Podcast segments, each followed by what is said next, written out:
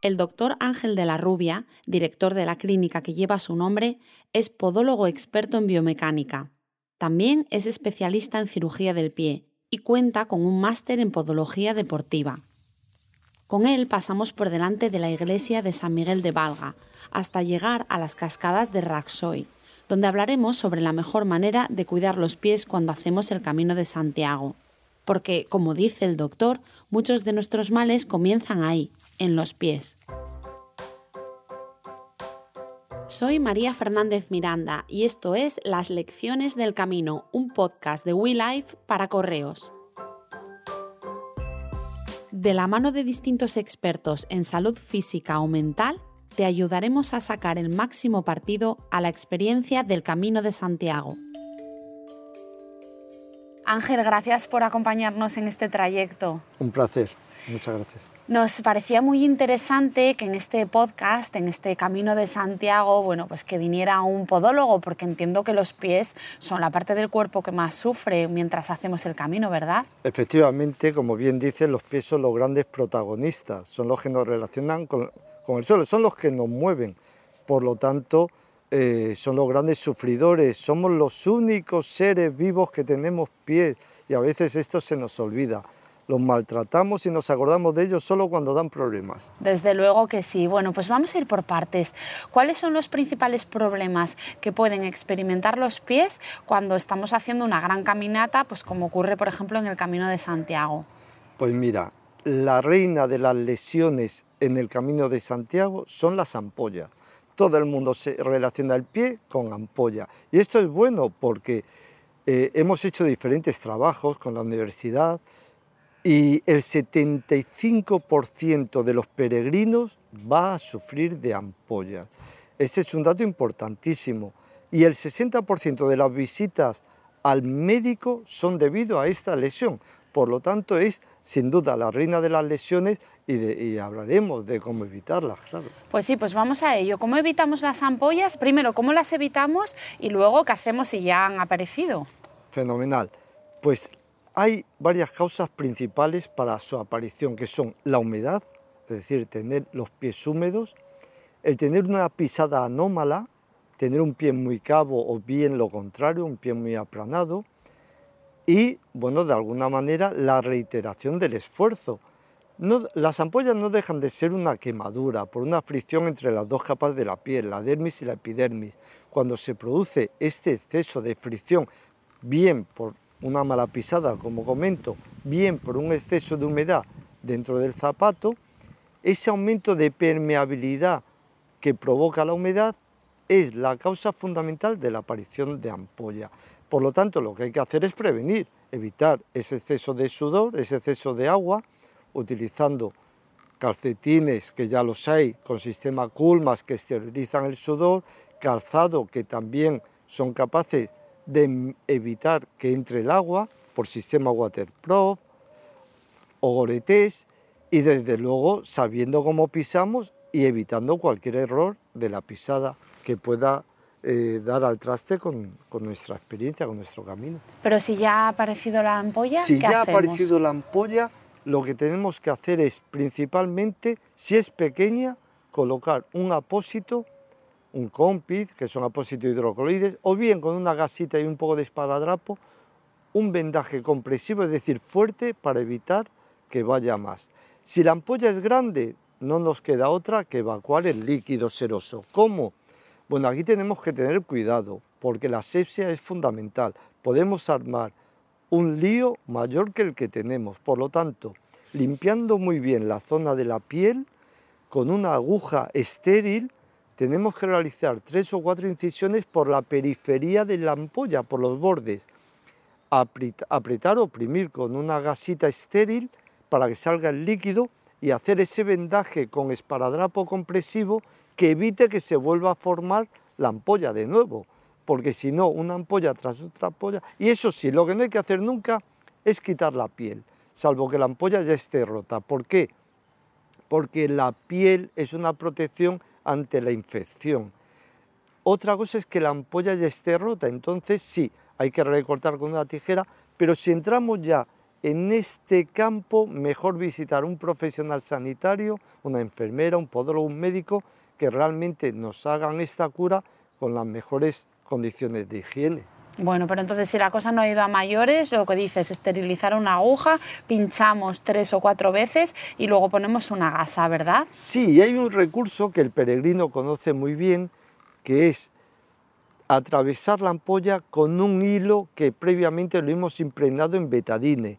Ese es un recurso muy interesante porque la propia, el propio líquido seroso que se va formando va a ir saliendo por este líquido que hemos dejado previamente colocado con betadine, de manera que ayudará a drenar la ampolla y a que no se nos infecte. Un truco que nos eh, apuntamos. Eh, antes de emprender el viaje, ¿tú crees que debemos prepararnos de alguna manera a nivel físico? No solo que debemos, es que estamos obligados. El camino de Santiago, me gusta decir, empieza al menos un mes antes del camino real. Cosas que tenemos que hacer pues adaptar nuestro cuerpo al esfuerzo que vamos a hacer. Día sí, día no, al menos deberíamos de andar entre una y dos horas. Un día a la semana al menos deberíamos de realizar caminatas entre tres y cinco horas. Y un mes antes deberíamos de haber realizado ya un esfuerzo que se aproxime a las seis horas, que más o menos es lo que viene durando cada etapa del camino. Otra cosa fundamental, tener conocimiento de nuestros pies, saber cómo son nuestros pies, por lo tanto, acudir a un podólogo que nos diga si tenemos una pisada errónea o no. Sabemos por esos trabajos que venimos realizando que el 30% de los peregrinos pisa mal, tiene un mal pie y sabemos que el pisar mal está absolutamente relacionado con problemas tendinosos, musculares y articulares. Es decir, fascitis plantar, esguinces de tobillo, dolor de rodilla, incluso lumbalgias, están absolutamente relacionadas con ese tipo de mala pisada. Por lo tanto, es fundamental que el podólogo nos diga cómo pisamos y, en caso necesario, aplicar una plantilla personalizada que seguro que nos va a evitar muchos problemas. Vale, una plantilla y antes nos estabas eh, comentando el tema del calzado, ¿no? Ya nos habías dicho que es importante eh, tener en cuenta el factor humedad, pero ¿qué otras cosas tenemos que tener en cuenta a la hora de elegir el calzado? Muy buena pregunta, efectivamente. El 40% de los peregrinos realizan el camino con zapato de trekking, que es una buena elección. El zapato de trekking no deja de ser una zapatilla con un taqueado más profundo, más agresivo para evitar resbalones y también con una estructura más fuerte para sujetar el tobillo. Por supuesto que suele ser de Goretés o Waterproof para evitar que entre el agua, sobre todo en invierno. Yo creo que la elección del calzado debería de estar relacionada con la temporada en la que vamos a realizar el camino y con nuestro tipo de pisada. Me explico. En verano podemos ir al calzado más ligero, obviamente no de goretés para que no se nos recaliente excesivamente el pie. Para tramos de asfalto lo ideal sería zapatilla deportiva y para los tramos más agresivos de campo o caminos embarrados, bota de caña media. Los pies que son muy laxos o muy proclive al, al pie valgo, al pie plano, hay que dar prioridad a la estabilidad, a sujetar el tobillo. Los pies que son muy rígidos deberían de incrementar la amortiguación. Por lo tanto, esos dos tipos de pie, pie muy laxo, pie muy rígido, son los que van a marcar la pauta si vamos a realizar el camino con bota o con zapatilla. Y luego el que lleve goretes o no, pues dependiendo de la climatología. ¿Qué quiero decir con esto, María? Que lo ideal sería hacer el camino con bote y deportivos, pero como la mochila, que me imagino que es lo próximo que me vas a preguntar, no debe de sobrepasar los 10 kilos de peso, pues tendremos que elegir si llevamos una cosa u otra. Hemos eh, sabido también en este podcast, una de las cosas que hemos aprendido es que Correos tiene un servicio que te envía a consigna lo que quieras, así que una opción quizás sea mandarte este segundo eh, par de, zapatillas o de bota de lo que necesites a la, a la consigna. Eso es fantástico. Bueno, ¿qué otras cosas, eh, doctor, tenemos que meter en la mochila desde el punto de vista del cuidado de los pies? Bien, pues obviamente tenemos que hacer un pequeño botiquín. Ese pequeño botiquín va a contener diversos tamaños de apósitos. Apósitos es una gasita que ya viene con el propio esparadrapo, estéril, que no tenemos más que abrir el envase, que es eh, de una sola dosis, y con cierta presión colocarlo. Según el tamaño de la ampolla, pondremos un apósito pequeño, mediano o grande, que los hay de los tres tamaños. Otra cosa interesante, un antiséptico. Ahí tenemos la mercromina, pues ya queda desechada porque tiñe excesivamente la herida y no nos deja observar. El betadine es buena opción, pero a mí lo que más me gusta es la clorexidina, porque al ser transparente parece que nos deja mejor visión de cómo es el tipo de herida. Otra cosa interesante, ya hemos comentado, las agujas estériles, que pueden ir acompañadas de hilo o sin él. Un antiinflamatorio es interesante llevar y un remedio muy importante, urea. Sabemos que la urea es el elemento que tiene mayor poder de hidratación. Por lo tanto, después del baño y la ducha, bien importante secar nuestros pies, incluso en la zona interdigital, entre los dedos. Yo digo muchas veces que incluso con un secador de pelo. Y después un buen masaje con urea, siempre por la noche. Las cremitas por la noche, por el día no, porque tenemos que evitar la proliferación de hongos y bacterias. Y esa humedad al andar puede ser perjudicial. Por lo tanto, duchita, buen secado, crema hidratante tipo urea y dejar nuestras piernas en alto sobre la pared 10 minutitos es lo mejor que podemos hacer por nuestros pies. Pues nos apuntamos también ese truco para cuando llegamos cada noche al albergue para hacer esto con nuestros pies y también en nuestra vida diaria, ¿no? Que seguro que nos va muy bien la urea. Por supuestísimo. Ya los herreros antiguamente se hacían pipí los albañiles en las manos. Ellos ya conocían el efecto mágico de la urea. De la urea. Y mientras estamos haciendo el camino, ¿qué, podemos hacer? O sea, no sé si paradas, descalzarnos, hacer estiramientos, hacer, em, no sé, ejercicios con los pies.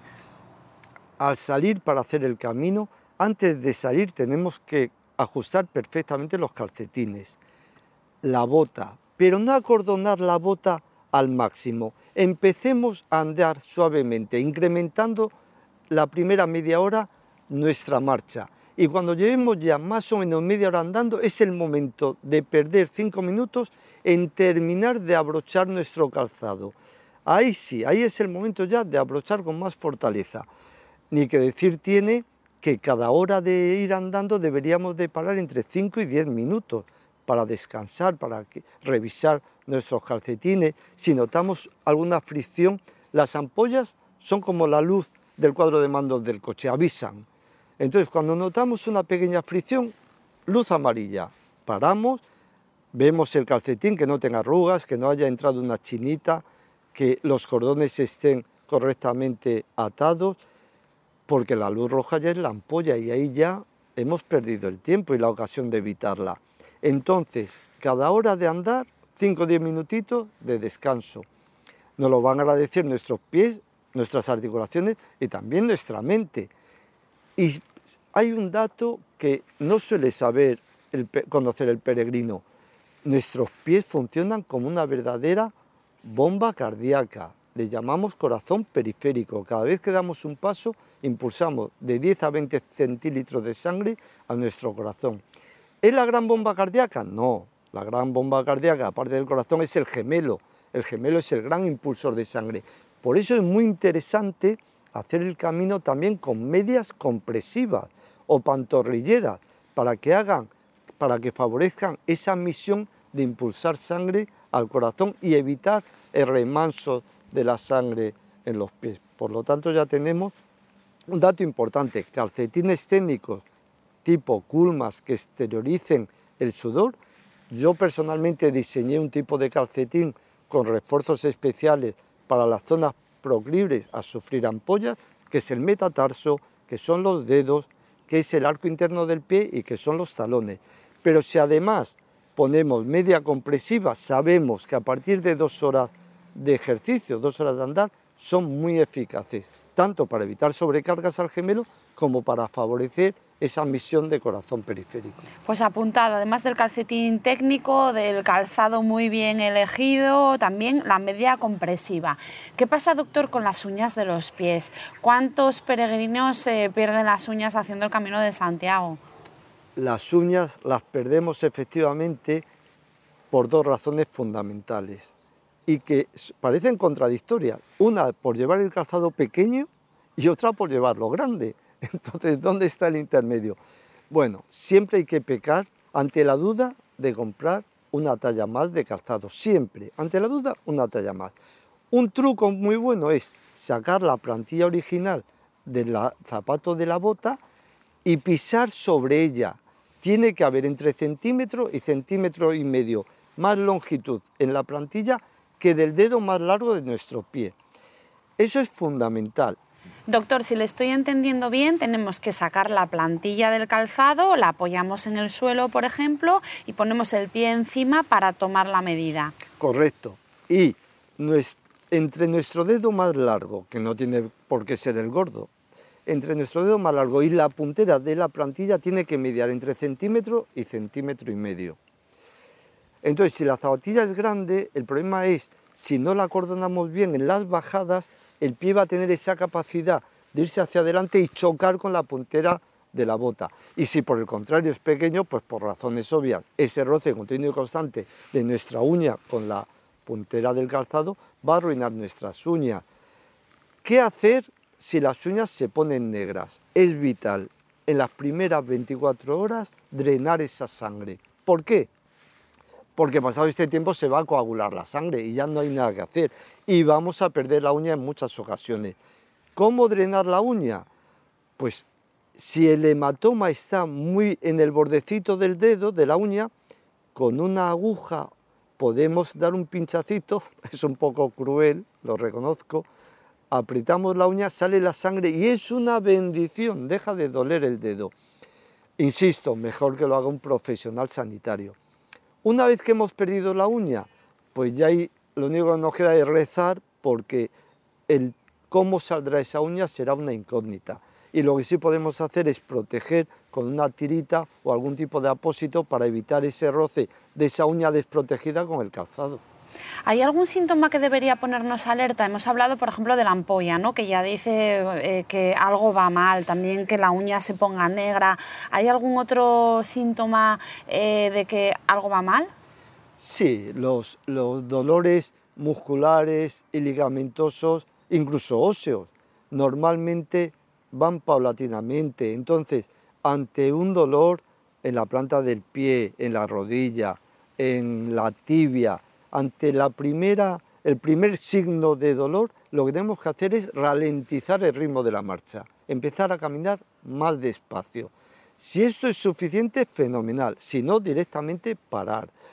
Y si nuestro botiguín no lo permite, pues llevar una pomada antiinflamatoria y darnos un masaje eficaz sobre la zona afecta, eh, siempre de abajo para arriba, del pie hacia la rodilla.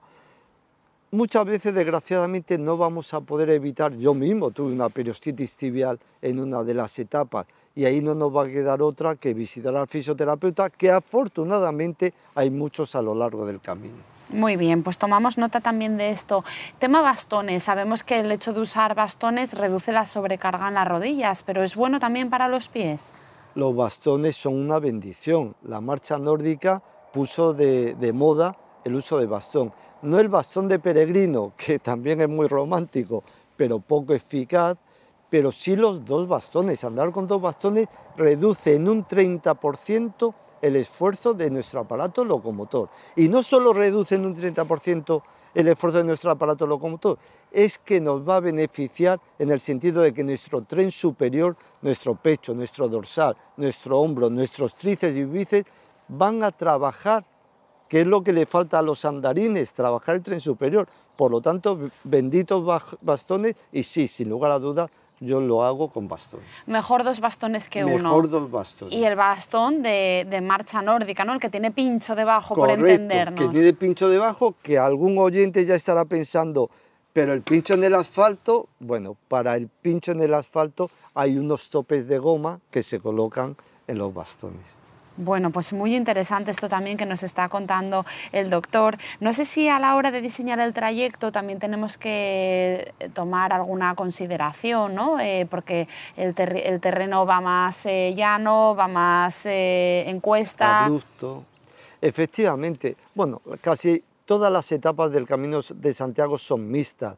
Hay tramos amplios de asfalto, que normalmente son los menos divertidos, hay tramos de sendas buenas y hay tramos realmente pedregosos. Pues ahí habría que llevar los tres tipos de calzado. En asfalto, la zapatilla deportiva de running normal, para las sendas, eh, la, zapatilla de, de trail o zapatos de trekking y para los momentos más pedregosos, con más pendiente, la bota de caña media. Pero ahí tendremos que priorizar y yo creo que lo que va a marcar la pauta va a ser la meteorología y nuestro tipo de pie. Ángel, una pregunta personal, si me permites. ¿A ti por qué te dio por hacerte podólogo? Pues me emociono cuando lo pienso. Eh, mi padre era parapléjico y nunca le vi andar. Desde mi primer año de vida siempre le vi en su silla de ruedas y yo soñaba con, con andar algún día. Y yo creo que esa fue la causa principal y luego mi arraigo con el deporte. Yo he sido no deportista de élite, pero he hecho atletismo, he hecho alpinismo, he jugado al tenis, he hecho taekwondo, he hecho prácticamente todos los deportes que uno puede hacer en la vida. Y yo era consciente de que gran parte de los padecimientos de los deportistas venían determinados por el pie. Qué bonita esa respuesta, esa inspiración que venía de tu padre. ¿Crees que cada vez tenemos más cultura de cuidarnos los pies? Sin duda, eso no tiene nada que ver cuando yo hacía atletismo hace 40 años, que bueno, las zapatillas es con lo que ahora nuestros hijos andan por, por la calle. El calzado casual que llevamos ahora era con lo que hacíamos atletismo. Y eran deportes minoritarios.